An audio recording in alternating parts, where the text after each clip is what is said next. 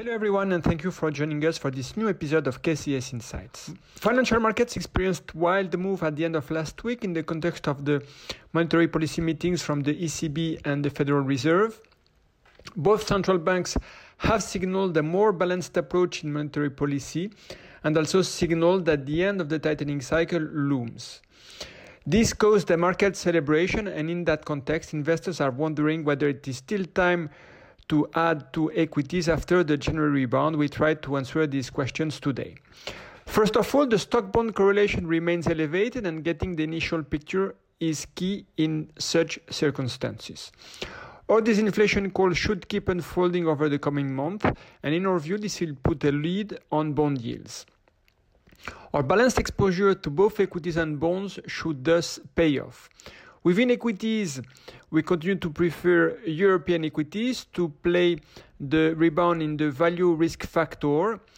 Uh, we think that uh, within Europe, we continue to prefer banks, small and mid caps to play the reacceleration of the European economy, and value high dividend styles overall as the economy keeps surprising expectations. Beyond Europe, we continue to leverage China's reopening via an overweight stance on EM Asia equities. In our view, it is still time to add to equities from a strategic standpoint. In effect, the January rebound merely offsets the December sell-off. Over a two-month time frame, US equities and global bonds are virtually flat, while the macro landscape has improved on both the disinflation and growth resilience fronts. We think that disinflation will continue to support consumers' purchasing power.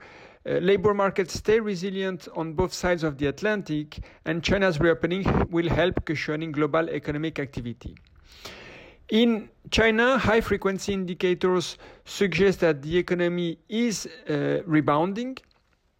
The uh, non manufacturing PMI last week just experienced one of its biggest jump on records. Uh, and although there is little evidence of a consumer revenge so far in China, most recent numbers suggest consumption is returning to normal.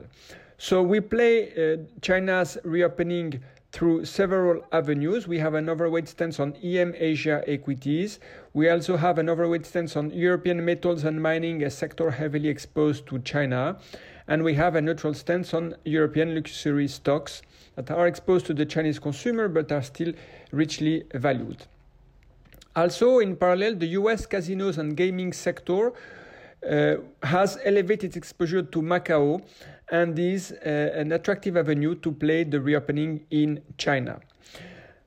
Finally, uh, we update in the report our monthly flows and positioning indicators. They suggest that investors have been normalizing higher US equity exposure. They also added to European equities and reduced positions on Japanese equities.